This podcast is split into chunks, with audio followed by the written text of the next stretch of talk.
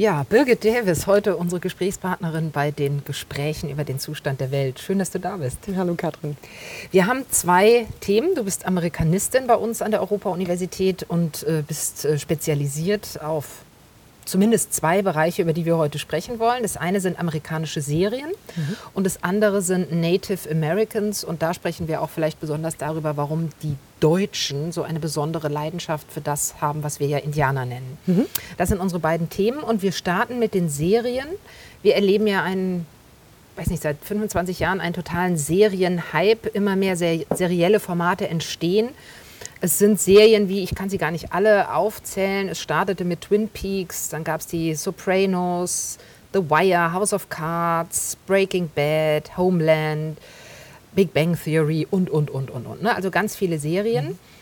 Die sind ungeheuer erfolgreich, die Serien. Die haben nichts mehr zu tun mit den Serien, die ich kenne. Ich bin nämlich keine Serienguckerin, das muss ich gleich sagen, ähm, weil ich vielleicht blöde Fragen stelle.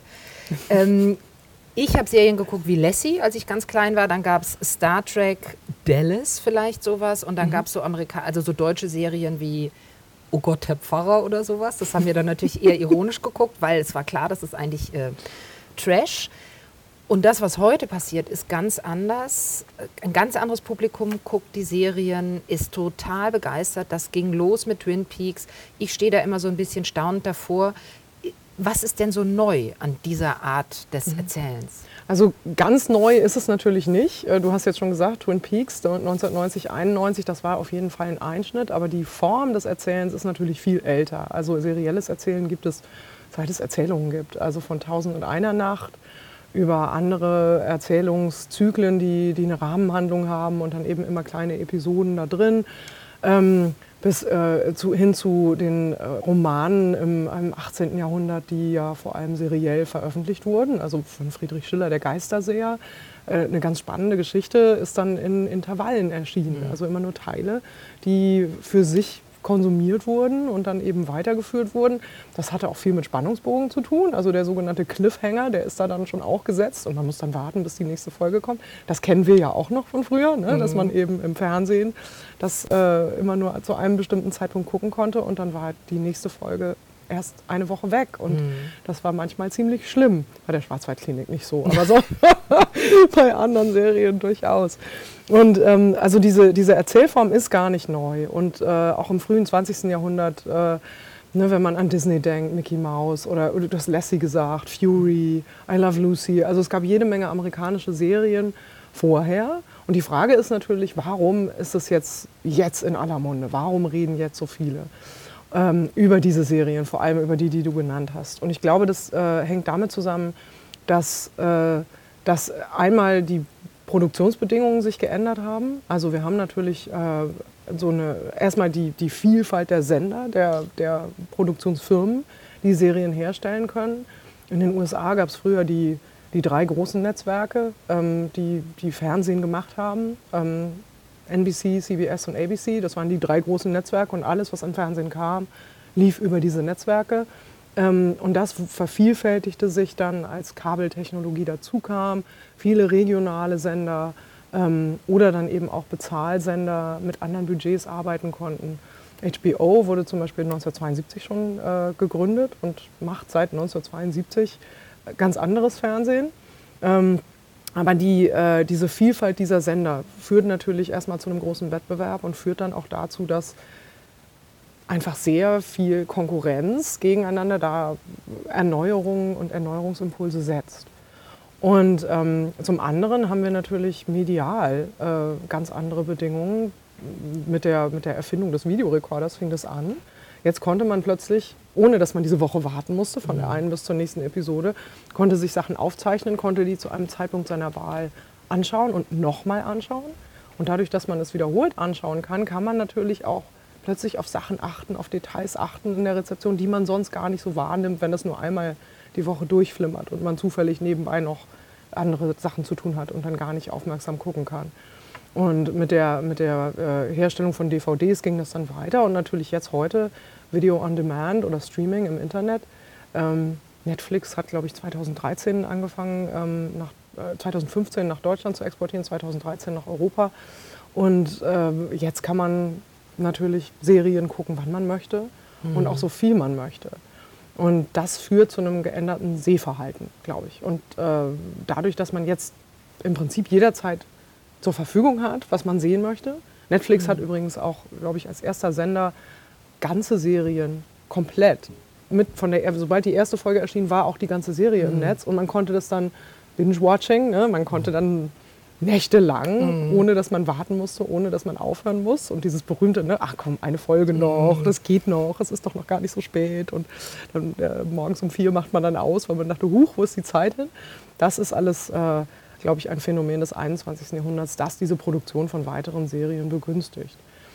Was ja vielleicht auch daran liegt, dass sie anders erzählt sind. Wir haben ja nochmal, mhm. also du hattest ja äh, Skippy und Flipper und sowas aufgegriffen das sind zwar Serien gewesen, aber die waren ja immer so in sich geschlossen erzählt. Also mhm. es ging jemandem schlecht, Lassie musste ihn suchen, Lassie hat jemand Emmede gefunden und es war gut und dann wartete man auf das nächste Abenteuer von Lassie, wenn man sechs genau. Jahre alt war. Ja. Aber ähm, heute ist es ja anders. Die Serien, da gibt es ja kein Ende, sondern es ist ja wie ein einziger riesiger 20-Stunden-Film, der eben mhm. in Episoden erzählt wird. Mhm. Das hat sich doch verändert, oder? Diese Erzählhaltung. Ja und nein. Also ich habe ja vorhin schon gesagt, die Ursprünge, die Ursprünge der Serie liegen natürlich auch in den in serielle Segmente aufgeteilte äh, Kapitel von Romanen, also da, mhm. dass man da quasi auch einen ganzen Roman wirklich in, in, Teilen konsumiert. Insofern ist das gar nicht so neu. Aber ähm, diese Unterscheidung zwischen zwei verschiedenen Formen seriellen Erzählens, einmal die, was du gesagt hast, diese abgeschlossenen mhm. Episoden, mhm.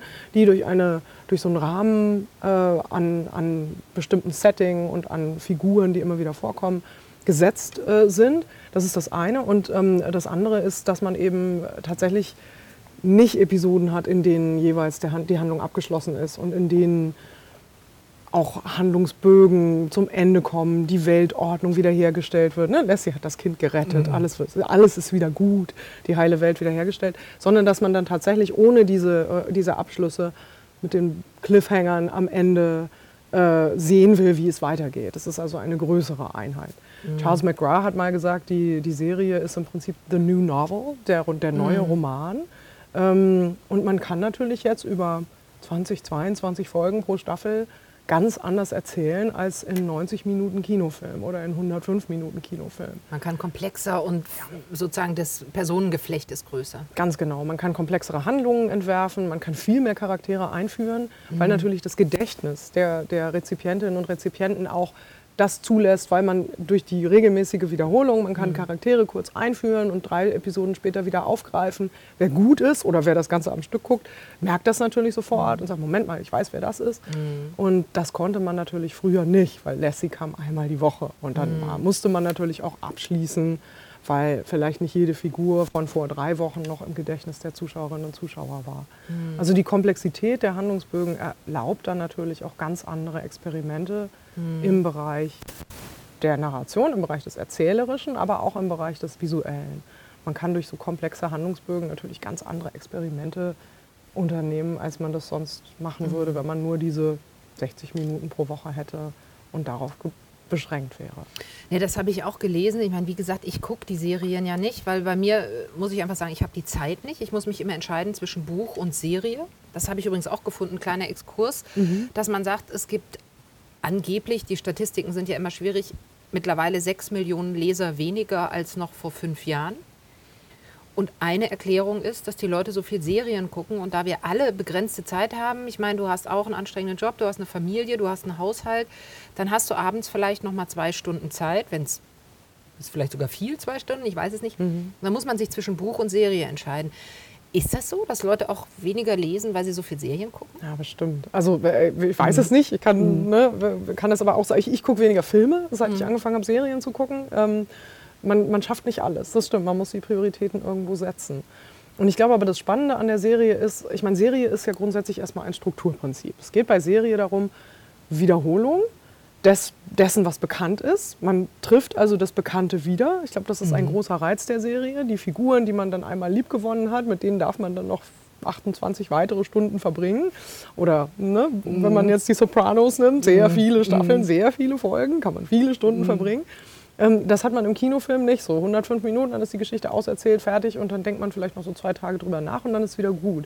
Aber wenn man äh, diese Wiederholung des Bekannten äh, da drin hat, einerseits und gleichzeitig das andere Prinzip der Struktur ist natürlich die Variation. Also wir mhm. haben einmal Wiederholung des Bekannten und dann das, was neu ist, Differenz, das, was spannend macht. Ähm, und das ist eben bei Lassie war das dann immer in der Episode selbst der Fall. Mhm. Und der war natürlich nicht so wahnsinnig unterschiedlich vom letzten äh, mhm. und am Ende eben immer wieder die Herstellung der Weltordnung. Aber bei den neuen ähm, oder den neueren Serien, ähm, über die du vorhin auch gesprochen hast, ist es natürlich schon so, dass dieser, dieser Variationseffekt, dieses Was ist neu, wie kann man Zuschauererwartungen noch nicht erfüllen und wie kann man erreichen, dass Zuschauer überrascht sind oder was originell finden oder so. Das funktioniert jetzt gar nicht mehr nur auf der Handlungsebene, sondern dann eben tatsächlich auch über, ich habe 22 Folgen Platz, ich kann meine Geschichte in diesen 22 Folgen auserzählen, dann mache ich doch mal so ein paar Experimente mit der Kameraführung oder mhm. mit, der, ähm, mit der Art, wie ich, wie ich Bilder in Szene setze, ähm, mit Landschaften. Also ich meine, Breaking Bad ist ein gutes Beispiel dafür. Ne? Da, da, sitzt die Kamera, also jemand macht den Kühlschrank auf und die Kamera ist im Kühlschrank. Oder ähm, es wird ganz viel durch Fenster gefilmt. Und früher lief sowas als eher so im Hintergrund. Das waren einfach die Mittel zum Zweck. Man erzählt eine Geschichte und bedient sich dann natürlich, gute, gute Kameraführung hat das immer gemacht, äh, bedient sich dann dieser Mittel. Ähm, in den neueren Serien rückt das mehr in den Vordergrund. Also man kann natürlich mit diesen komplexen Handlungsbögen viel mehr machen. Die sind visuell innovativer, das habe ich ja. überall gelesen. True Detective, die Landschaft, wie sie inszeniert wird und so. Also da genau. geschieht Innovation. Auf jeden Fall. Und es hängt natürlich auch mit den größeren Budgets zusammen. Früher waren Serien jetzt nicht so äh, wahnsinnig ausgestattet mit Geld, aber da das heute eben äh, ganz andere Budgets sind, die da zum Tragen kommen, ähm, das fing an mit HBO als Bezahlfernseher. Mhm. Hatte HBO so ein Abonnentenkonzept. Man musste dann bezahlen jeden Monat und dafür bekam man dann eben ein anderes Programm als die anderen. Und dieses Geld wurde genutzt, um dann eben auch eigene Formate zu entwickeln. Und das führte dann, also so weit vom Kino ist es gar nicht weg, das führte dann ja unter anderem auch dazu, dass ähm, erstmal die, nicht nur die Ausrüstung der Produktion teurer wurde und besser wurde, sondern dass tatsächlich auch viele Kinoschauspielerinnen und Kinoschauspieler gesagt haben, oh, ich mache jetzt mal eine Serie. Kevin Spacey in mhm. House of Cards oder Claire Danes in, in Homeland. Mhm. Die kennen wir aus dem Kino und jetzt sind diese großen Kinoschauspielerinnen und Schauspieler, die man kennt, sind, machen jetzt Serien. Und das trägt natürlich auch dazu bei. Und die visuellen Experimente, die da stattfinden, die sind natürlich dann möglich, weil man eben nicht mehr sagt, naja, es muss möglichst ökonomisch, es muss mm. möglichst effizient sein, sondern dann dürfen sich auch Autorinnen und Autoren von Serien mal ausprobieren. Also du hast jetzt gesagt, das ist entstanden, also wenn wir fragen, was ist eigentlich neu und warum sind die so erfolgreich geworden, hast du jetzt so ein bisschen über die neuen wie soll man sagen, Verbreitungskanäle mhm. und äh, ökonomischen mhm. Gründe gesprochen. Äh, man kann ja auch sagen, was du alles erzählt hast, das ist eben innovativer, es ist komplexer. Das gab es ja mal im Kino. Also das Kino hat sich ja irgendwann aufgeteilt in Arthouse-Filme und Blockbuster. Und ich habe mhm. hier eine schöne Sache gefunden, die Top-10-Liste der erfolgreichsten Filme des Kinojahrs 2017, weltweit erfolgreichste Filme besteht aus sechs Fortsetzungen und vier Re Remakes. Also Shrek 180 ja. und ich weiß nicht, da wundert man sich doch auch.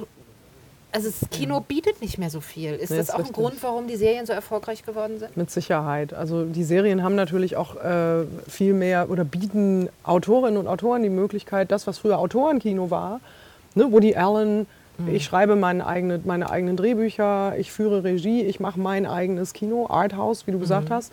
Ähm, das geht in Serien jetzt wunderbar. Wenn man eine gute Idee hat, dann äh, hat man auf jeden Fall einen viel größeren Markt, den man dann mit den Mitteln der vielen miteinander konkurrierenden Net Netzwerke äh, auch bedienen kann. Mhm. Und ähm, ich meine, wir haben jetzt Netflix, wir haben Amazon, die alle ihre eigenen Programme herstellen, also die alle Eigenproduktionen machen. Mhm. Und dann reicht es manchmal, wenn man gut ist. Ich glaube, Kai Wiesinger, der Lack ist ab, das ist so eine neue deutsche kleine Mini-Comedy, äh, so ein kleines Format. Mhm. das hat als YouTube-Format angefangen. Also er hat einfach diese kleinen achtminütigen Episoden bei YouTube reingestellt und dann hat Amazon das gesehen und hat das gekauft. Und das geht also jetzt viel besser, dass man, dass man Autorenkino quasi als Autorenserie macht. Vince Gilligan mit Breaking Bad, der hatte eine richtig gute Idee. Jetzt gibt es mhm. schon, ne, es gibt den Spin-off, Better mhm. Call Saul. Ähm, man kann mit solchen Formaten tatsächlich sehr viel mehr machen.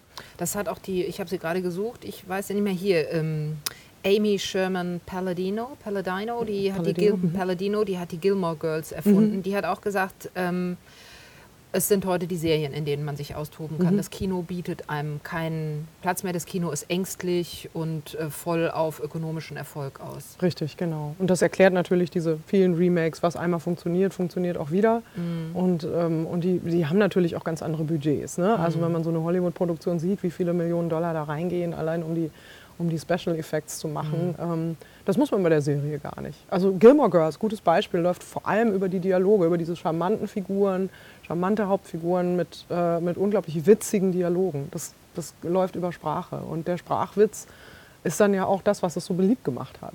Und natürlich zusätzlich diese ganzen Elemente, die, die immer funktionieren. Amerikanische Smalltown.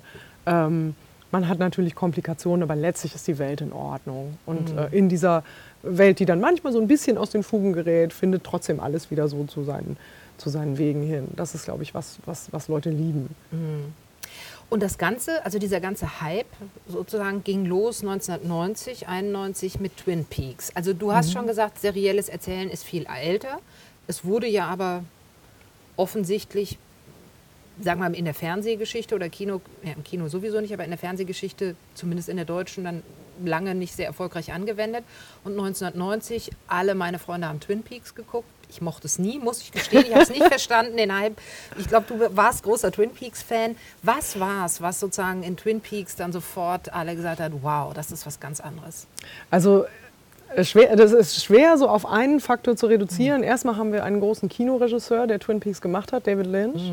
Ähm, dann haben wir, was ich gerade gesagt habe, diese heile Welt, dieses Small Town America in einer idyllischen Landschaft in Montana. Äh, man sieht immer die Berge im Hintergrund. Ne? Der, der, der Opening-Trailer geht ja dann so über die, über die Berge rüber und man sieht Vögel singen und das Sägewerk und alles sieht, sieht wunderbar schön. Es ist so eine touristische Postkartenlandschaft. Und in dieser äh, kleinstädtischen Postkartenlandschaft passieren dann plötzlich Dinge, die da normalerweise nicht passieren sollen, nämlich äh, ein Mord. Und das ist an sich noch nichts Neues. Ein Krimi. Ja, das ist erstmal nur ein Krimi. Ähm, und auch der, der Kleinstadt-Krimi, das ist auch nichts Neues. In, auch in der amerikanischen Literatur gab es das früher.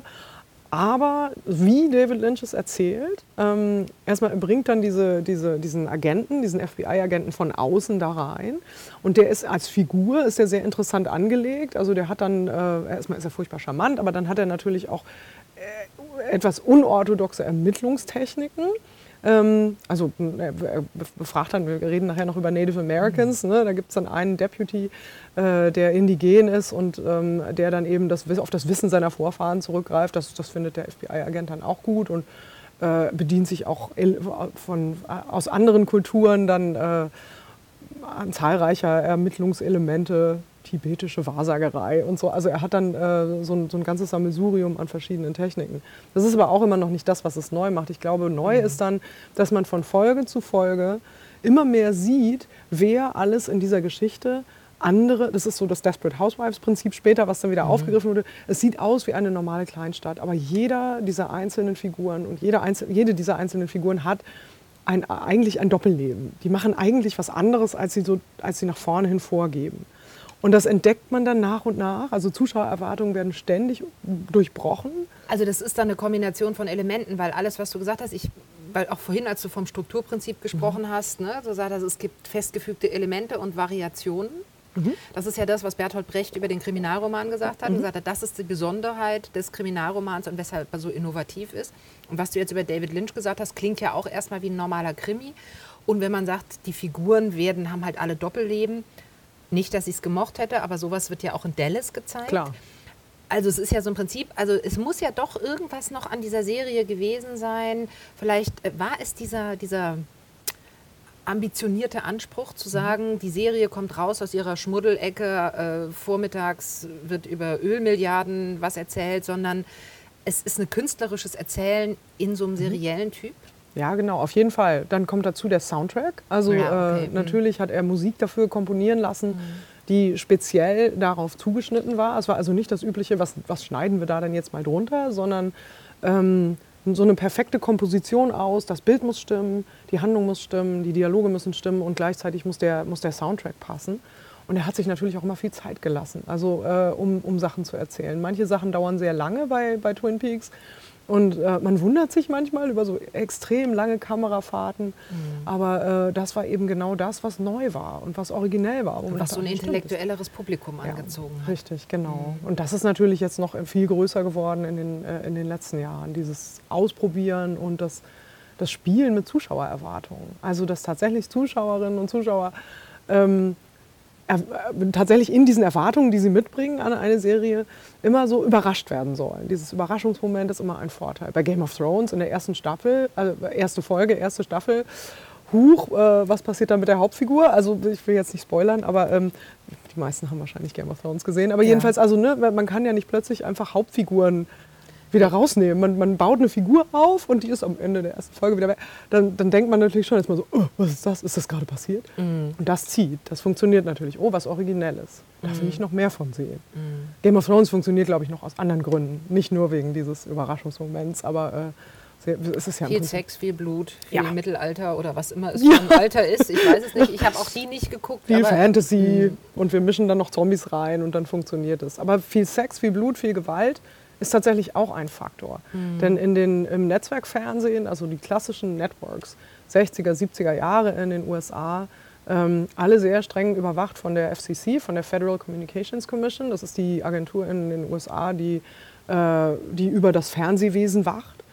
Und äh, das, äh, da, da, also da darf auf gar keinen Fall irgendwelche Nacktheit gezeigt werden und es dürfen auch, Schimpfwörter werden immer überpiept und so, hm. wenn sie denn vorkommen. Also keine jugendgefährdende Sprache.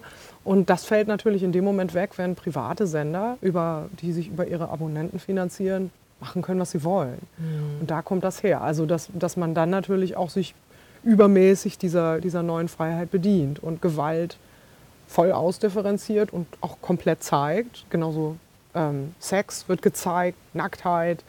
Und da, da ist Game of Thrones ein gutes Beispiel dafür. Mhm. Also so wie, wie weit kann man gehen, was kann man alles zeigen oder The Walking Dead, wir haben da schon mal drüber gesprochen. Ja, ich, das habe ich in deinem Aufsatz gelesen, dass dann irgendwie ins Gesicht äh, mit Messern gestochen und viel ja, Blut und... Äh das ist noch gar nicht das Schlimmste. Ja, es gibt tatsächlich ja extrem grafische Darstellungen von Gewalt und ähm, das muss natürlich nicht gut sein. Das hat auch mit dem intellektuellen Anspruch nicht unbedingt was zu tun. Aber, Aber es scheint mir nachdem, also ich muss ja immer den Disclaimer dazu sagen, ich gucke diese Serien nicht, einfach nur wegen Zeitmangel, nicht weil ich zu ähm, arrogant wäre oder so. Aber alles, was ich drüber lese, ist, oder was ich höre von meinen ganzen Kollegen in der äh, Mittagspause, ich meine, House of Cards ist äh, ein sehr zynisches mhm. äh, äh Weltbild, das habe ich auch gelesen, dass Serien zunehmend sozusagen eine politische Kommentarfunktion haben. Also da mhm. wird die politische Elite als korrupt und machtgeil gezeigt. Dann äh, Fargo, diese Serie nach dem ist sehr brutal. True Detective ist auch kein Spaß. The Walking Dead, alles, was ich über Serien lese, macht jetzt in mir, die ich eher zart beseitigt bin, jetzt auch nicht unbedingt einen großen Wunsch aus, dass ich mhm. mir die mal angucke. Mhm. Na, das solltest du trotzdem, denn mhm. ähm, diese, es ist ja nicht das Prinzip Gewalt oder das Prinzip Brutalität ist ja nicht das Einzige, ähm, was da im Vordergrund steht. Also was bemerkenswert ist, ist, dass an diesen Serien, die du genannt hast, ähm, schon so eine gewisse Transgressivität im Vordergrund steht. Also es werden Grenzen überschritten, natürlich auch Grenzen von Tabus oder von ne, Zensuren, die man vorher mal irgendwo gesetzt hat. Ähm, im Hinblick auf Darstellung, also auf wie brutal darf die Gewalt denn sein. Und das muss man nicht unbedingt sehen, das muss man auch nicht mögen. Aber gleichzeitig wird eben in diesem, äh, mit diesem Schema, das aufgelöst wird, auch ein anderes Schema aufgelöst. Und das ist das, dass die Guten immer die Guten zu sein haben. Und die Bösen sind die Bösen. Und die sind auch ganz klassisch definiert als die Bösen. Und man sieht es auch im Disney-Film. Ne? Man Lassie. weiß sofort, wer die, mhm. oder bei Lassie, mhm. genau, man weiß sofort, wer die bösen Figuren sind. Mhm, und äh, die sind äußerlich als böse markiert. Und das hat sich die Serie dann getraut aufzulösen. Also es ist tatsächlich nicht mehr klar, wer ist wie böse und warum. Ähm, es gibt keine Schurken mehr im eigentlichen Sinne und Gute, die dagegen gehen. Die Weltordnung wird eben nicht wiederhergestellt. Und das passt ja dann doch ganz gut zu unserer Realität, wie wir sie kennen dass wenn diese Grenzen immer überschritten werden zwischen Gut und Böse, ja, das ist ambivalent, das ist komplex und das ist differenziert und so kennen wir die Realität ja auch. Es ist also mhm. näher dran an dem, was wir kennen. Mhm. Also es ist eigentlich ein Kommentar zur Gegenwart, zur komplexer werdenden Gegenwart, zur verunsichernden Gegenwart und dann haben die Serien sind jetzt diejenigen, die sozusagen den Kommentar zur Gegenwart liefern können und nicht mehr oder weniger das Kino. Mhm. Es ist zumindest die ehrlichere Variante davon. Mhm. Denn, äh, denn also unsere Realität war, glaube ich, nie, wir haben vorhin über das Mittelalter gesprochen, war nie mhm. irgendwie so, dass äh, immer ganz klar war, wer die Guten und wer die Bösen waren. Ne? Das war, glaube ich, mhm. schon immer so. Also die Komplexität ähm, dieser moralischen Anwendung oder dieser moralischen Kategorien, diese Komplexität haben wir schon immer. Und äh, diese Serien, diese neueren, gehen damit einfach ehrlicher um. Würdest du denn sagen, ich meine, ich habe noch gelernt im Studium, dass sozusagen der, der Umgang, äh, diese Transgressivität, dieses, dieser Abbau oder diese Kritik an so idealisierten Weltbildern, gut und böse, dass man sowas als Subversion bezeichnet und die wäre an sich aufklärerisch. Würdest du sagen, dass solche Serien einen aufklärerischen Charakter haben oder ist das zu pädagogisch gedacht? Ja, ich glaube, das ist zu pädagogisch gedacht. Schade. Also, ja, das wäre schön, aber ich kann jetzt also bei Walking Dead partout nicht äh, das aufklärerische Moment entdecken. Sons of äh, Anarchy. Oder ja, mhm. Sons of Anarchy, nein, mhm. nicht wirklich. Also mhm. äh, ich glaube, da geht es auch, es sind, äh, es sind Produkte, die für einen Markt hergestellt werden ähm, und die natürlich verkau also verkauft werden sollen. Und äh, ich glaube nicht, dass, es, dass da so viel Didaktik im Hintergrund steht. Die, der Zynismus, den du vorhin genannt hast, so was das politische System angeht, das ist, ja, das ist ja besonders interessant. Wir haben ja da tatsächlich so eine Hinwendung hin zu, in House of Cards ist es mhm. extrem zynisch. Ähm, in Wieb, äh, wo die, wo die äh, Vize, Vice President, mhm. wo die Vize, äh, damals noch Vizepräsidentin in, dem, in den frühen Folgen, ähm, als völlig inkompetent und äh, gleichzeitig so ein bisschen charmant, aber völlig ahnungslos und politisch völlig unbegabt irgendwie dargestellt wird. Das ist natürlich auch eine Comedy. Also wir haben so ein bisschen das, äh, diese, diese, diese Darstellungen von Politik weg von dem, was noch in West Wing noch gute amerikanische Präsidenten, Menschen, die ernsthaft sehr viel arbeiten, die ihrem Land dienen. Ne? Das hatten wir dann noch. Das wird jetzt so ein bisschen aufgelöst. Es geht tatsächlich um individuelle Machtinteressen. Und das macht es aber auch so faszinierend, dazu zu gucken. Es ist kein heiles System mehr. Und es ist tatsächlich eher individuell gestrickt.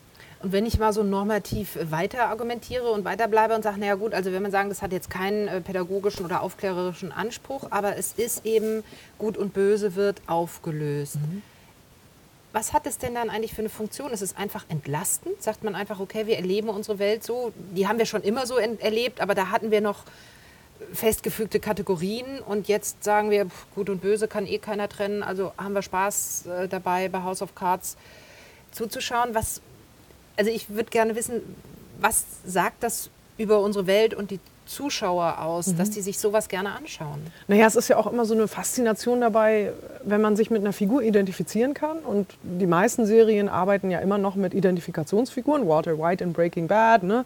da kann man sich reindenken, der Mann in der Midlife Crisis.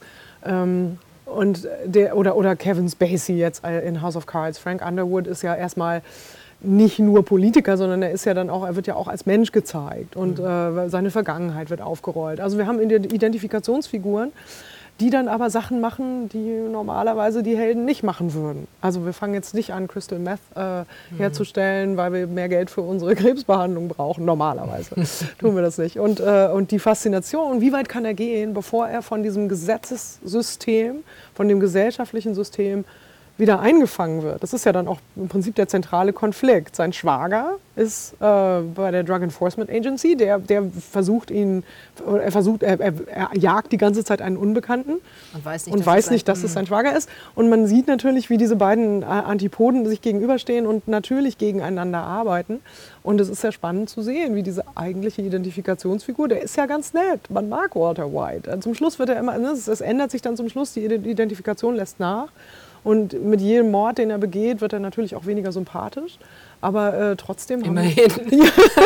also gut, aufklärerisches Moment insofern dann schon. Und er endet ja auch nicht besonders glücklich. Aber ähm, das, äh, das ist tatsächlich so ein, so ein, so ein Spiel mit, den, mit dieser Identifikation. Wir, wir, wir denken uns in diese Figur rein und können bis zu einem gewissen Grade alles nachvollziehen, was der macht. Und manchmal macht man dann eben Sachen. Und ich glaube, das ist die Faszination. Das können wir ja im wirklichen Leben gar nicht, also wir probieren das in der Regel nicht aus. Und ich glaube, das ist auch die Faszination bei Kevin Spacey. Wie weit kommt er damit im politischen System Washington? Wie weit kann er damit gehen? Gut, das hat sich jetzt alles sowieso mhm, nochmal durch die mhm. Realität ein bisschen eingeholt. Aber das war, als das angefangen hat, als House of Cards zuerst gesendet wurde, ja noch nicht so akut, dass man sowieso mhm. immer dachte, ach du liebe Güte, was läuft da eigentlich? Sondern das mhm. war ja mhm. schon ein System, dem man grundsätzlich vertraut hat. Ja, aber äh, mir scheint es eben, dass diese Serien eine Weltsicht äh, spiegeln oder Menschen abholen, die von einem ganz tiefen Misstrauen geprägt ist. Ja und nein. Also Okay. dabei ist es ja trotzdem immer noch so, dass die meisten Serien so enden, dass man am, am Ende das Gefühl hat, es ist ja doch gerecht ausgegangen. Also dass doch noch so ein bisschen Poetic Justice dabei ist. Und äh, ich sehe es natürlich mehr vom ästhetischen äh, Schwerpunkt oder von der ästhetischen Perspektive als von der moralischen. Ähm, was kann Kunst? Was darf Kunst machen? Und äh, was, was kann man auch entwickeln? Welche Geschichten kann man erzählen? Ähm, aus, also rein aus ästhetischen Perspektiven, wie kann man sowas machen, dass es spannend ist. Und das finde ich dann äh, ist im Prinzip die spannendere Frage, als ist das jetzt moralisch in Ordnung. Das Misstrauen, ja und nein. Also tatsächlich ist es am Ende dann doch so, dass diese, diese also vieles bleibt ungesühnt natürlich, und, äh, aber in, in den großen Serien, den meisten großen Serien ist es doch so ein bisschen so, dass man merkt am Ende, naja, da gibt es dann doch gesellschaftliche Grenzen. Ja, ich will jetzt auch nicht zu moralinsauer wirken. Ähm, Alles gut. Was natürlich ästhetisch interessant ist, da hatten wir am Anfang drüber gesprochen, dass sozusagen die Innovation, die visuelle und narrative Innovation, dass die da ist, wo das Geld ist. Das ist sozusagen in meinem Erlebnis früher immer anders gewesen. Es waren die Autorenfilme, es sind die, die mit wenig Geld Nischen besetzen und die dann langsam in den Mainstream eindringen. Und hier scheint es mir zu sein, dass es ganz anders ist.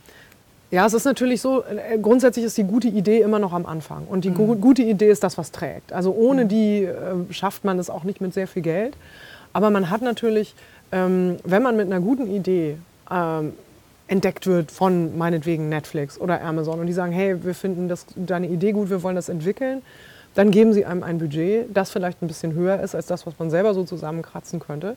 Und dann kann man sich entwickeln. Dann durfte, ich meine, David Lynch hatte diese Freiheit auch. Der durfte sich über diese ganzen Folgen in dieser Geschichte so weiterdenken, wie er das für richtig hielt. Es gab jetzt keine, äh, keine Beschränkungen und es war eben auch nicht, natürlich gucken die Leute auf die Quote und wie viele Leute schalten ein und davon hängt es ab, ob man die nächste Staffel bekommt. Aber wenn man eine Staffel bekommt, hat man erstmal die Staffel. Und dann hat man natürlich viel mehr Raum darin, was zu erzählen. Insofern macht das Budget was aus. Man hat diese komfortable Sicherheit. Ich habe jetzt die Möglichkeiten, kreativ umzusetzen, was ich umsetzen möchte, weil ich die Mittel dazu habe. Und das ist natürlich die perfekte Vorlage, um mal nach Deutschland zu gucken, weil da wird ja immer gesagt, die Deutschen können keine Serien. Ich weiß nicht, Babylon habe ich jetzt nicht äh, gesehen, aber äh, und es heißt ja immer, die Deutschen haben kein Geld, deshalb kann man es nicht machen. Dann guckt man nach Dänemark. Wir sitzen hier in Flensburg an der deutsch-dänischen Grenze. Die haben auch kein Geld und machen ganz tolle, ganz innovative Serien. Hast du eine Idee? Es werden immer, was weiß ich, ZDF-Redakteure beschimpft oder so. Das heißt, die sind nicht mutig genug. Ich habe keine Ahnung, woran es liegt. Warum können die Deutschen keine erfolgreichen Serien machen? Also erstmal glaube ich, dass das nicht stimmt. Ich glaube nicht, dass Deutsche Ah, okay. keine erfolgreichen Serien machen können. Die erfolgreichste Serie aller Zeiten? Derrick. Derek. Ja. Okay. Äh, da, gut. Da, also äh, in Australien, in, äh, in China, Japan, überall. Ja, Mhm. also Island und überall guckt man Derek. Ne? Also das ist äh, in, in, in Asien, in Stimmt. Mhm. Südamerika. Das ist schon, äh, schon spannend und interessant. Ähm, ist natürlich auch klassisches Erzählformat, ne? ist jetzt nicht vergleichbar. Ähm, aber es gibt ja natürlich jetzt immer mehr auch deutsche Produktionen, die genau in, diese, äh, in dieselbe Richtung zielen wie die großen amerikanischen Vorbilder. Ähm, andersrum ist es spannend, dass die dänischen Serien, du hast es gerade erwähnt, dass so Sachen wie äh, The Killing oder The Bridge, ähm, dänisch-schwedische Ko Kooperation, dass die vom amerikanischen Markt aufgegriffen werden und dann werden sie aber nicht so gesendet, wie sie sind, sondern sie werden als Remake. Dann wird äh, mit amerikanischen Schauspielerinnen und Schauspielern in amerikanischen Settings wird dieser Gegenstand genommen. In The Killing ist das ja auch ein, es ist einfach ein Mord. Ne? Es ist im Prinzip ist The Killing ein sehr lang erzählter Krimi. Und äh, das wird in Amerika dann äh, gemodelt auf eine bestimmte Landschaft hin, auf ein bestimmtes Setting hin mit amerikanischen Schauspielern. Und da ist es spannend, das dann zu sehen, welche Veränderungen werden da vorgenommen. Inwiefern wird dann diese Serie, die in Dänemark ein großer Erfolg war, wie wird das für den amerikanischen Markt verändert und warum? Ja, dass es überhaupt verändert Ja. wird, finde ich schon. Ich meine, wir senden ja amerikanische Serien ja, ohne Veränderung. genau so, wie sie sind und keiner will das anders haben. Müssen wir- Stell dir mal vor, das deutsche Remake von House of Cards. Nicht so interessant. Und, ähm, und das ist aber gerade spannend. Und bei The Killing fand ich es besonders spannend. Ich habe die amerikanische Serie gesehen, bevor ich die dänische kannte. Und ähm, es kommen äh, Native Americans drin vor, indigene Ureinwohner. Und die sind böse. Das sind die, das sind die Fieslinge, die mhm. vor allem eine, äh, die ist vor allem geldgierig und daran interessiert, dass ihr Casino weiterläuft und äh, Macht äh, besessen. Und da habe ich gedacht, das ist nicht wahr. Die haben jetzt tatsächlich die, die, die indigene amerikanische Figur, der, die Indianerin ist die Böse, das kann ja wohl nicht sein. Und dann habe ich gedacht, das ist sehr spannend, jetzt mal zu gucken in der dänischen Serie, ist es denn im Original so, dass da irgendwelches, irgendein Inuit-Konglomerat sich gebildet hat oder was ist da los? Und so war es gar nicht. Die kommen gar nicht vor. Es spielt gar keine Rolle. Also es werden tatsächlich massive Veränderungen eingebaut.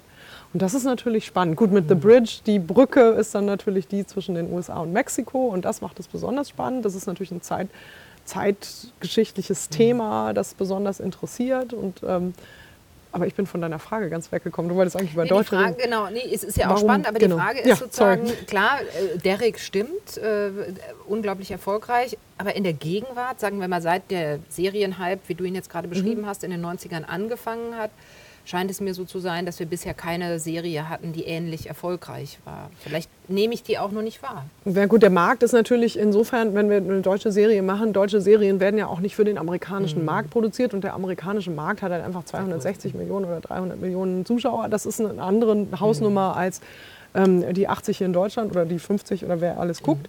Ähm, und äh, da haben wir das, das ist der erste Faktor. Aber es gibt diese Serien durchaus. Du hast Babylon Berlin, hast du erwähnt. Mhm. Ähm, Jetzt äh, die neue Netflix-Serie heißt Dark, ähm, mhm. auch in Deutschland produziert und ähm, mit deutschen Schauspielerinnen und Schauspielern, also von deutschen Regisseuren. Das ist durchaus das Bemühen da. Es gab auch, weil du das ZDF erwähnt hast, es gab auch ähm, bei den öffentlich-rechtlichen schon sehr gute, sehr preisgekrönte Serien. KDD, Kriminaldauerdienst, war damals hochgelobt von den Feuilletons. Ist natürlich kein Massenphänomen, aber basiert auf denselben Erfolgsprinzipien, glaube ich. Es werden interessante Figuren geschaffen, die nicht nur so sind, wie sie an der Oberfläche scheinen und eben auch nicht immer moralisch korrekt ähm, sich verhalten und dann gleichzeitig in komplexen Handlungs, äh, Handlungs in komplexen Handlungszusammenhängen, Danke. Handlungsläufe, wie auch immer. ja, Hand, oder in, in, Handlungen, die ähm, nicht vorhersehbar sind, wo dann mhm. tatsächlich äh, Zuschauererwartungen gestört werden. Also das gibt es durchaus in Deutschland auch. Es ist nur nicht so ähm, marktrelevant wie, wie die mhm. großen amerikanischen Serien. Aber dass es, dass, dass es nur schlechte deutsche Serien gibt, würde ich so nicht stehen lassen. Okay, das ist für mich schon mal ein Erkenntnisgewinn. ich würde gerne zu unserem zweiten Gesprächsthema kommen, weil das eine wunderbare Überleitung ist, die du gerade schon selber geschaffen hast. Du hast ja gesagt, in uh, The Killing, in der amerikanischen Adaption, gibt es nämlich ähm, Native Americans. Mhm. Und das ist ein Spezialgebiet von dir. Du hast dich schon sehr früh auf äh, Native Americans mhm. spezialisiert oder hast dich für sie als Wissenschaftlerin interessiert. Und ehe wir darüber sprechen, warum die Deutschen so eine Leidenschaft und auch eine etwas bizarre Leidenschaft für Indianer haben, würde mich jetzt tatsächlich mal persönlich interessieren, warum? Also warum kommt eine junge Wissenschaftlerin, eine junge Amerikanistin darauf zu sagen, mich interessiert die Literatur, äh, weil du bist Literaturwissenschaftlerin mhm. der, der First Nations. Ähm, das ist eine interessante Frage. Die Frage, das ist lustig. Die, die, Amerikanistinnen und Amerikanisten stellen sich die Frage meistens gar nicht so rum, äh, warum interessiert uns das, sondern äh, wie kann einen das nicht interessieren? Also das wäre eher so äh, der Ansatz dazu. Ich habe ähm, im Studium natürlich ähm, viele Klassiker und viel Kanon gelesen, äh, mhm. aber es gibt eben auch sehr, sehr viele Texte äh, von Autorinnen und Autoren, die nicht weiß und männlich sind. Also John Updike und Philip Roth und äh, klar, das gehört dazu, aber das sind nicht, das ist ja nicht die amerikanische Literatur, sondern tatsächlich findet man auch sehr, sehr spannend, was afroamerikanische Autorinnen und Autoren und asiatische und eben indigen amerikanische schreiben. Und meine persönliche äh, Erstbegegnung war in einem ähm, Seminar in Amerika. Ich habe damals im in Vermont am Middlebury College studiert und habe da äh, ein Seminar gemacht zu Native American Literature und wusste erstmal gar nicht, was da auf mich zukommt und äh, habe dann sehr, sehr viele Romane gelesen und fand es völlig faszinierend, ähm, dass tatsächlich diese Stereotypen, die wir alle noch im Hinterkopf haben, mhm. nichts, aber auch gar nichts mit dem zu tun haben, was heute an Literatur produziert wird. Also da war äh, natürlich ist, das, ist die ganze Vielfalt an literarischen Möglichkeiten ist vorhanden. Es gibt indigene Vampirromane, es gibt äh, indigene Romane ähm, über, über Familienkonstellationen, über Serienmörder, über, äh, ne? also wir haben das ganze Spektrum, es gibt historische Romane, es gibt alles im Prinzip, das, der gesamte Markt ist in indigen amerikanischer Literatur vertreten und äh, meine, meine Überraschung war dabei, warum wusste ich das denn nicht? Wie kann denn das mhm. sein, dass man das nicht weiß? Und ähm, in, in, guten Studiengängen weiß man das, also mhm. gute, äh, gute Englisch-Studiengänge machen das natürlich, dass sie die, die, das, das ganze Spektrum ausbilden. Das tun, glaube ich, in Deutschland mittlerweile auch alle. Aber ähm, ich fand es dann sehr spannend, da weiter zu gucken und mal zu gucken, welche Kunstformen gibt es denn noch, die von indigenen amerikanischen Künstlerinnen und Künstlern produziert werden. Und da bin ich dann zum Theater gekommen, denn es gab ganz viel über indigene Romane und Kurzgeschichten und auch über Lyrik. Aber es gab nicht so viel Wissenschaft, wissenschaftliche Literatur über indigenes Drama. Und da bin ich dann drauf gekommen, warum eigentlich nicht? Gibt es keine Theaterstücke? Es gibt doch sonst auch, also gibt doch sonst auch alle Kunstformen, es gibt Filme, es gibt Fernsehserien warum gibt es keine, keine Theaterstücke? Und das war eben der, der Startpunkt, warum ich angefangen habe, mich mit indigenem Drama zu befassen. Und es war eine Fehleinschätzung. Natürlich gab es sehr viele Theaterstücke. Es war nur noch nicht so viel systematisch darüber geschrieben worden. Und ähm, du hast gerade gesagt, es gibt sozusagen die ganze Bandbreite auch äh, von indigenen Autorinnen und Autoren. Mhm. Dann würde mich interessieren, um da nochmal dran zu bleiben, ähm, unterscheiden die sich denn von den von sozusagen der ganzen Bandbreite der weißen amerikanischen Autoren, also jenseits von Sujet vielleicht, gibt es eine andere Art des ästhetischen Umgangs? Oder sagt man, eigentlich unterscheidet sich da gar nichts, es sind halt nur indigene Autoren? Ja, das ist eine ganz komplexe Frage, mhm. weil tatsächlich ähm, diese Autorenschaft wichtig ist. Ähm, ich glaube, um für die Definition, was ist indigen-amerikanische Literatur, braucht es immer indigen-amerikanische Autorinnen und Autoren. Denn in den 70er und 80er Jahren vor allem, aber auch heute noch immer, ähm, wer, äh, wird viel geschrieben von Weißen. Mhm. Carlos Castaneda ist so ein mhm. Beispiel, ähm, die unter dem Label Indianer, was sich mhm. immer gut verkauft, wenn man das da draufklebt, viel Geld verdienen. Und ähm, in, in den äh, in, den, in, der, in, in, in dem Wirtschaftsmarkt, in dem man sich befindet, ist es natürlich schon wichtig, ob man mit falschen Etiketten arbeitet, ob man Etikettenschwindel betreibt und eben als weißer, männlicher oder auch weiblicher Autor und, oder Autorin ähm, sagt, ich bin, äh, ich bin zwar nicht indianisch, aber ich schreibe jetzt äh, eine Bestseller-Riege einfach mit indianischen Stereotypen. Mhm. Dagegen verwehren sich indigene amerikanische Autorinnen und Autoren sehr stark und zu Recht, finde ich. Deswegen kann man es nie ohne die Autorenschaft machen, diese Definition. Und die Unterscheidung auf der thematischen Ebene, das ist so, das ist so ein bisschen, ne, schreiben Frauen andere Bücher als mhm. Männer? Also so äh, schreiben indigene amerikanische Autorinnen anders als, als Weiße. Natürlich schreibt jeder, also äh, jeder irgendwie seins und äh, es gibt aber nie diese Gruppengeneralisierung. Also mhm. da wäre ich sehr vorsichtig damit. Man hat in den 60er, 70er Jahren, als es anfing, ähm, dass indigen amerikanische Autorinnen und Autoren auch verkauft wurden und dass sie auch tatsächlich vermarktet wurden. Das fing an mit N. Scott Mormaday 1968, der hat den Pulitzer Prize bekommen für sein Buch House of Made of Dawn. Und da wurde dann zum ersten Mal ein Bewusstsein geschaffen, ah, indianische Literatur, okay, das gibt es. Und damals hat man geguckt, also die ersten Wissenschaftlerinnen und Wissenschaftler, die sich damit auseinandergesetzt haben, haben geguckt, wie unterscheiden sich diese Romane in der Erzählstruktur von den anderen. Was erstmal auffällt, ist, sie sind ja auch auf Englisch erzählt. Also wenn das nicht die Muttersprache der Autorinnen und Autoren ist, dann ist ja erstmal interessant, wie ist es, ist es eine andere Sprache, die da benutzt wird oder nicht? Und dann, was, was ist noch anders an diesen Romanen? Und gerade diese frühen, diese, diese in der sogenannten Native American Renaissance veröffentlichten Romane aus den 60er und 70er Jahren, ähm, denen wurde dann immer nachgesagt, es gibt, so eine, es gibt zwar eine, eine zeitgenössische Erzählung, die in der Welt spielt, die wir alle kennen, das ist jetzt zeitgenössisches Amerika, aber das Ganze ist unterfüttert von mythischem Wissen. Also bei Leslie Marmon Silko Ceremony geht es um die, ähm, die Wiederherstellung seelisch und gesundheitlich und, und körperlich eines Kriegsveteranen, der aus dem Zweiten Weltkrieg zurückkommt und traumatisiert ähm, wieder ankommt und mit diesem Trauma nicht umgehen kann. Und dann wird eben versucht, ihn wieder zu heilen. Und einmal versucht er das in, äh, in Kalifornien in einer, in einer schulmedizinischen westlichen Klinik. Und dann geht er auf sein Reservat zurück. Und ein traditioneller Heiler versucht ihn zu heilen, kriegt das auch nicht hin. Und der Weg raus für ihn ist im Prinzip im Zusammenbringen dieser beiden Gegenpole. Also die westliche Welt, in der er lebt, und die Traditionen, die aus seiner Kultur kommen, die aber auch an sich für sich genommen nicht funktionieren. Und geheilt wird er dann dadurch, dass er beides zusammenbringt. Mhm. Also es gibt dann so eine Figur, die dazwischen steht und die sehr unorthodox ist und so gar nicht traditionell, wie man sich Indianer so vorstellt. Mhm. Und damit kommt er raus. Und das war sehr typisch für die 70er Jahre. Also wir, wir kollidieren mit der westlichen Mhm. Welt. Wir entdecken gleichzeitig, dass wir eine Kultur darunter liegen haben, die was ganz anderes ist. Wir arbeiten über diese Differenz. Und ähm, aber das, jedes für sich in dieser Gegenposition funktioniert auch nicht. Man muss es irgendwie zusammenbringen. Mhm. Und der frühe indigen-amerikanische Roman ist natürlich auch so ein, so, ein, so ein Zusammenführen, weil er ja auf Englisch erzählt ist und weil der Roman für mündliche Kulturen wie indigen-amerikanische Kulturen ähm, erstmal ein fremdes Medium ist. Man schreibt einfach keine Romane, sondern man erzählt Geschichten. Und das ist übrigens auch einer der Gründe, warum indigen-amerikanisches Theater so gut funktioniert, warum es so eine natürliche Verbindung gibt, denn es ist Geschichten erzählen, es ist die mündliche Tradition. Und ähm, das ist natürlich jetzt auch immer größer geworden in den letzten Jahren.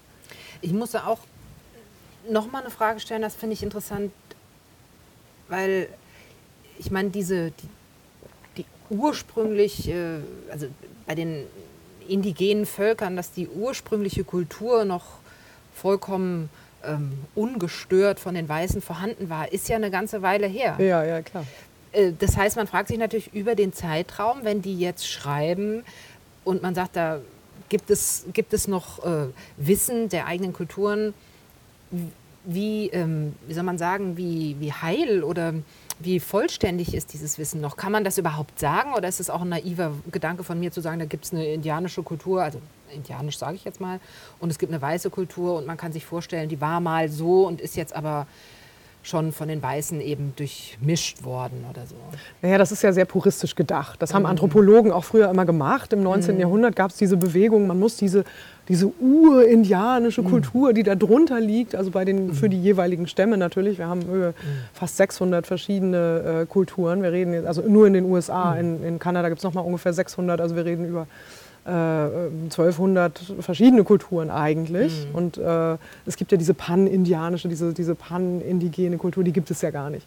Und in, in Ende des 19. Jahrhunderts dachte man, oha, jetzt, äh, jetzt haben wir kaum noch welche. Also es, ne, wir haben sie jetzt alle vernichtet und sie werden vertrieben und äh, die paar, die da jetzt noch auf Reservaten sitzen, die müssen wir jetzt erforschen. Und dann haben sich natürlich europäische Anthropologen dann äh, gegenseitig Plattenspielern und Genau, Foto. Wachs, Wachszylinder. Mhm. Damals wurde auf Wachszylinder dann äh, original eingespielt, dann das, äh, die Originalsprache.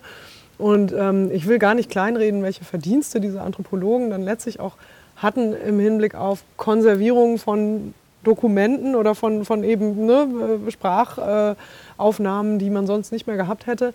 Aber die Idee dahinter, dass man eine, eine reine, schöne Kultur, die man bewahren und, und konservieren muss, das ist natürlich Käse. Also das, äh, das gab es ja so nicht.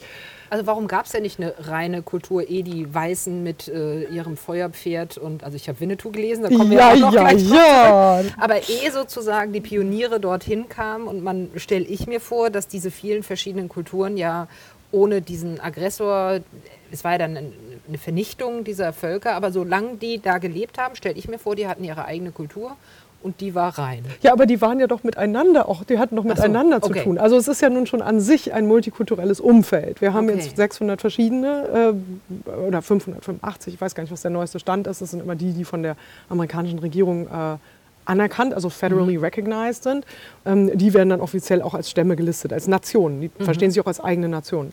Und die haben natürlich in ihrer Geschichte auch sehr viel miteinander zu tun. Und die Idee ist sehr eurozentrisch. Ah, jetzt kamen die Europäer und dann fängt die Geschichte erst an. Und dann bringen die Europäer ihre Kultur. Welche Kultur ist das? Die Spanier, die äh, Briten, die Holländer, alle kamen und jeder hatte so ein bisschen was anderes. Ne? Also was, was er dazu gebracht hat. Und das ist, glaube ich, sehr Karl May, diese Idee, dass die Weißen äh, dann ihre Kultur, auch singular, über die indigen-amerikanische Kultur singular ähm, drüber gestülpt haben und das dann alles vernichtet haben. So ganz ist es ja nicht. Also, Okay. ja. Deswegen, also die, dieser, dieser, dieser puristische Gedanke, äh, es gibt diese Kultur singular, Kulturen gibt es nur im Plural. ja, immer.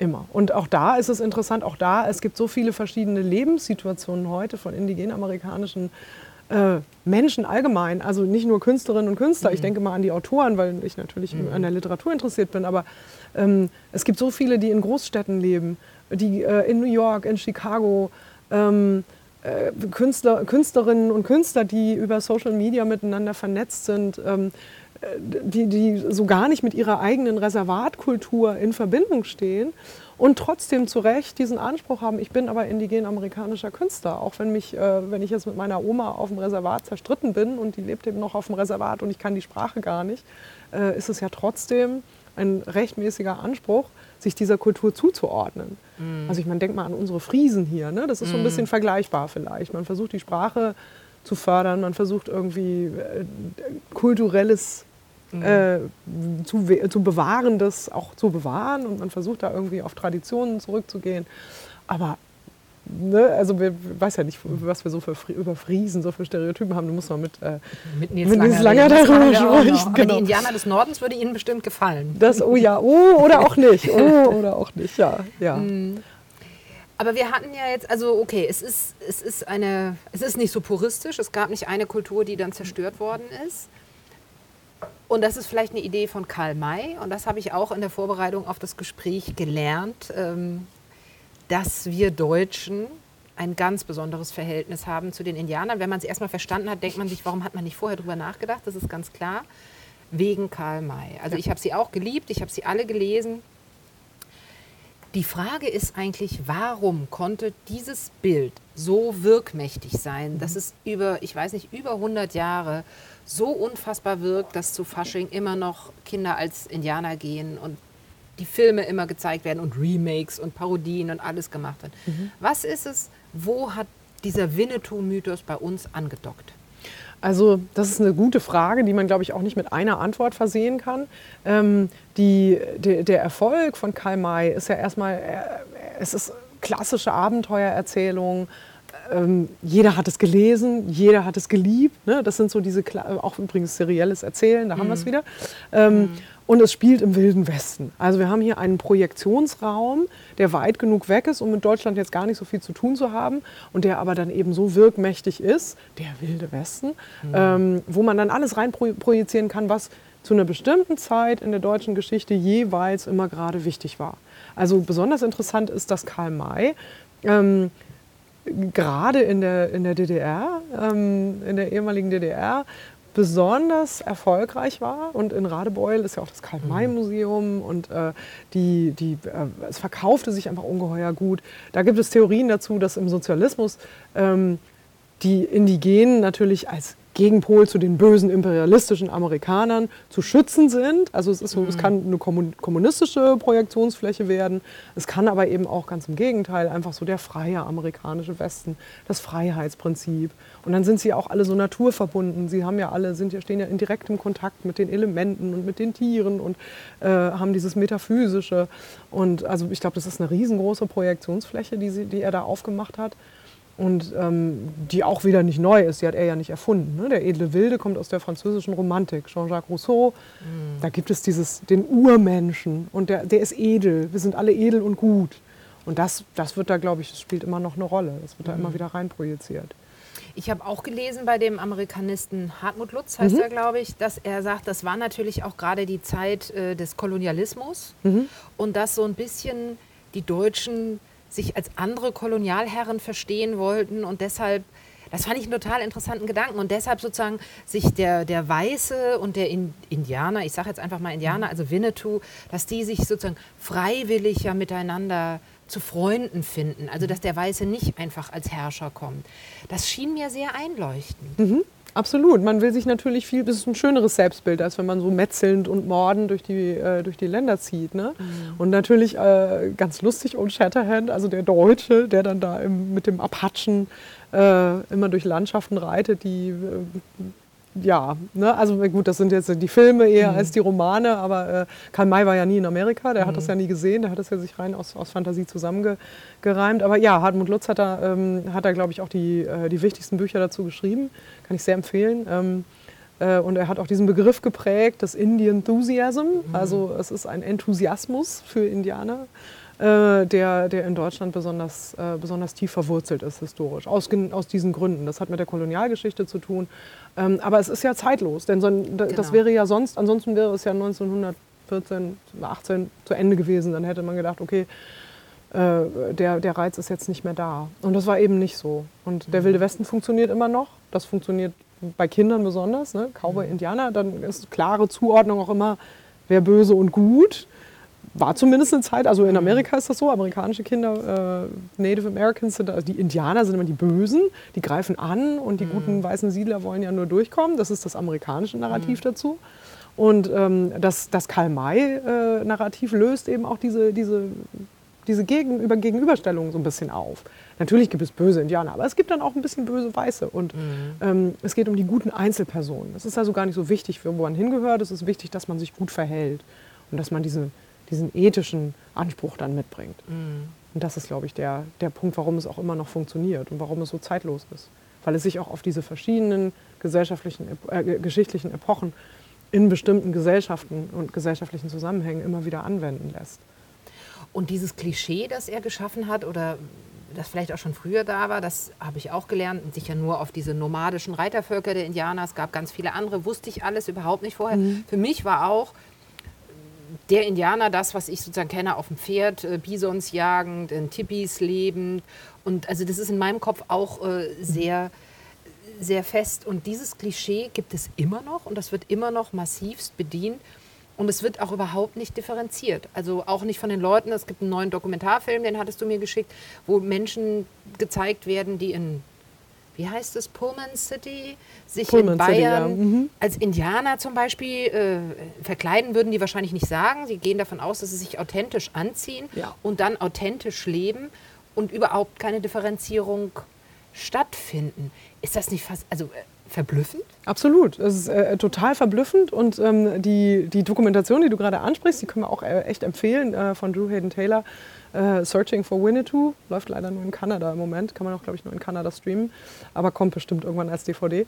Ähm, da war seine Idee, Drew Hayden Taylor ist Ojibwe, also er ist äh, indigen kanadischer Ureinwohner ne? und gleichzeitig, also er lebt in Toronto und er hat sich gefragt, was ist denn das? Warum haben denn die Deutschen da so eine Faszination? Und wie die verkleiden sich? Was ist das denn?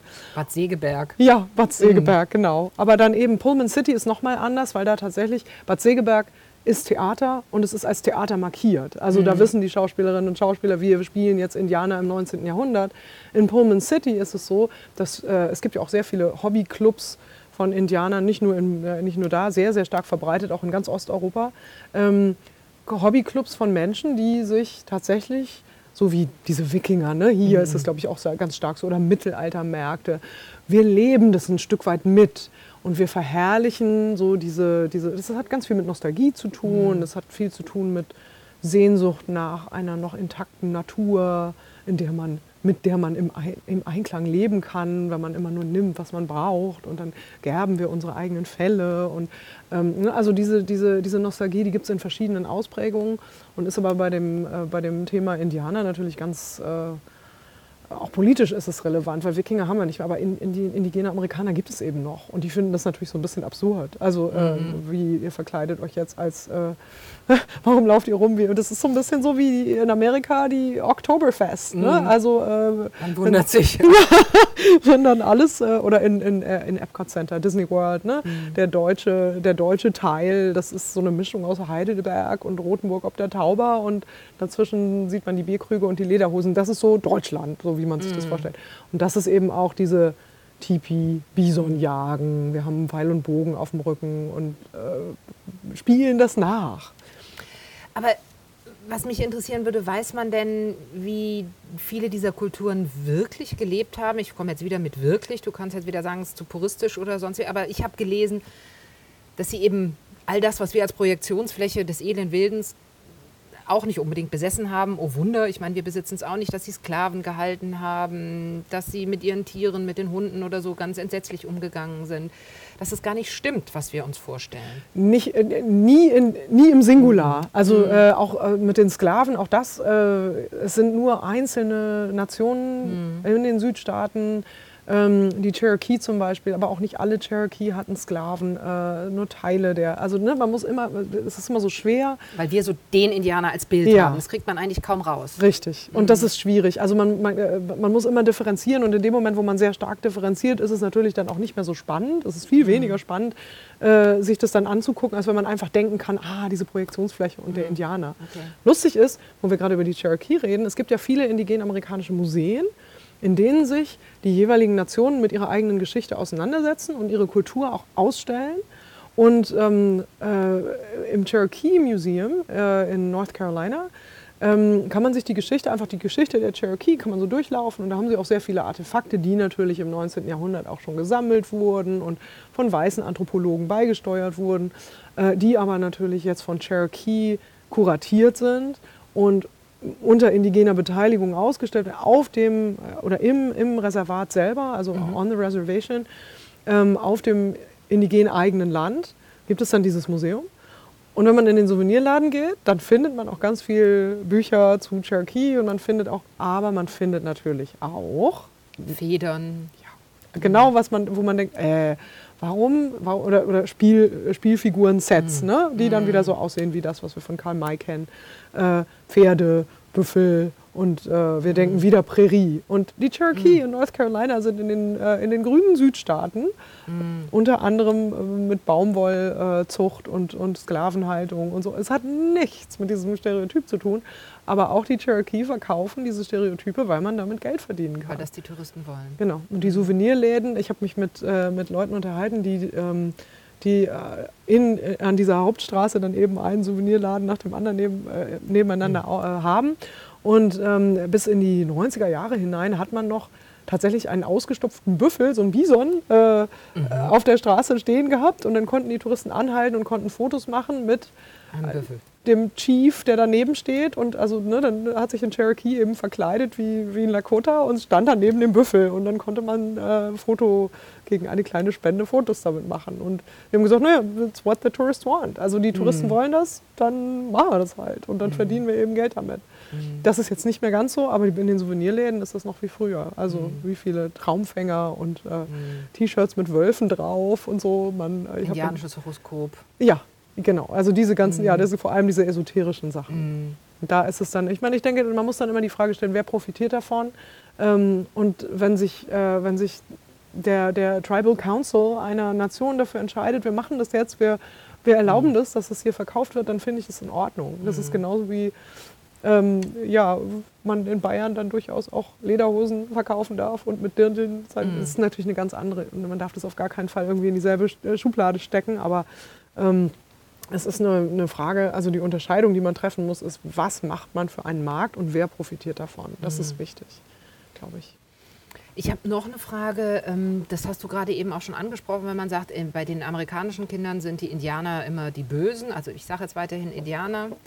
Ähm, das war hier ja auch so. Wir haben auch alle diese Western geguckt und da sind die äh, Familien in ihren Planwagen, die eben versuchen, sind blond und versuchen irgendwie auf ihren Platz zu kommen und sie werden von Indianern angegriffen. Und was mich irgendwann mal wirklich schockiert hat, das ist vielleicht typisch für so postkoloniale Geschichte. Das hat mir mein Bruder mal gesagt. Der sagte, ist doch eigentlich krass. Da kommen Weiße, begehen einen Genozid und am Ende sind sie die Sieger der Geschichte. Und wenn sozusagen über das spielerisch gesprochen wird, was damals passiert ist, sind die, die ermordet werden, die Bösen und die, die kommen und Immer sie die Guten. ermorden, sind die Guten. Klar. Ehrlich gesagt hatte ich da so noch nie drüber nachgedacht. Eigentlich ist es ja wirklich unfassbar. Und dann kommt man dahin, dass man denkt, dann sind Indianerkostüme, wir haben heute den 13. Februar, eigentlich sind dann Indianerkostüme tatsächlich, darf man gar nicht benutzen. Also ich weiß nicht, ist das typisch für postkoloniale Geschichtserzählung, dass die Sieger die Geschichte so umdeuten und sie dann in solchen Mythen wirklich sich so verfestigt? Gar nicht für postkoloniale, ich glaube generell für koloniale äh, Erzählungen immer. Ähm, und ja, natürlich, das ist das äh, eskapistische äh, Erzählen über die eigene Geschichte, das den Schuldfaktor ausklammert. Ne? Wir kann, können es ja viel besser pro Prozess, also we can process, ähm, wir können es viel besser verarbeiten, wenn wir, äh, wenn wir sehen, ähm, im Fernsehen immer wieder und in den Filmen, äh, dass ja die Indianer eigentlich böse waren. Also eigentlich waren die böse und die haben die Guten immer umgebracht und so. Und dann lässt es sich natürlich viel leichter damit umgehen. Also diese Art von Geschichtsaufarbeitung findet in den USA ja auch nicht statt. Ja. Und das ist, äh, ich meine, gut, auch in, in, Deutschland mit unserem kolonialen Erbe haben wir auch noch nicht so wahnsinnig viel äh, Na, aufgearbeitet. Hier in Flensburg, hier in Flensburg äh, ist es eine Ausnahme, glaube ich. Mhm. Ähm, das ist der dänische Einfluss, aber ansonsten äh, gibt es durchaus noch Aufarbeitungsmöglichkeiten. Mhm. Und ähm, natürlich ist das äh, ist immer das zentrale amerikanische Narrativ, der, der gute, weiße amerikanische Held, der mit einer sehr guten Agenda äh, Dinge unternimmt und dann eben, was nötig ist, wird dann auch getan. Und das ist halt, man denkt, ne, es ist so 19. Jahrhundert und es müsste eigentlich im 20. spätestens aufgehört haben, aber nicht mal Kevin Costner, der mit dem mhm. Wolf tanzt, der hat dann sich gebrüstet, ja, ich habe aber lauter echte Indianer da am, am Set gehabt. Mm. Das waren zum Teil Navajo, die gar kein Lakota konnten, die mussten dann mm. irgendwie Lakota lernen und, und, reiten lernen und so. Äh, das, das war die erste Absurdität und die zweite Absurdität ist natürlich, um wen geht es? Es geht natürlich trotzdem wieder um den einzelnen weißen Helden. Und die Indianer sind die Deko. Oder in Avatar, James Cameron. Unglaublich mm. äh, erfolgreicher Film, ich glaube einer der erfolgreichsten aller Zeiten. Ähm, da sind sie zwar blau und es spielt auf einem fiktiven Planeten namens Pandora, aber natürlich sind es Indianer, es sind indigene Kulturen. Und äh, der, der Weiße, äh, der, der Erd, äh, Erdbewohner geht dann dahin und wird erst nur über, äh, über einen Avatar, erst nur über eine Kunstfigur, aber dann äh, auch wirklich, also er trans transferiert sich dann in diesen Körper und äh, wird dann zum, zum Indianer und darf dann da einheiraten. Und natürlich wird er der Stammesführer, weil er kann das viel besser. Die können das ja alle nicht. Ne? Das muss natürlich mhm. dieser weiße Held wieder her, der, das, äh, der diesen, diesen Drachen mit dem USB-Zopf viel besser ja. reiten kann. Und also ja, es ist schon, äh, schon ein Narrativ, das sich hält. Und das eben, warum ist der Film so erfolgreich?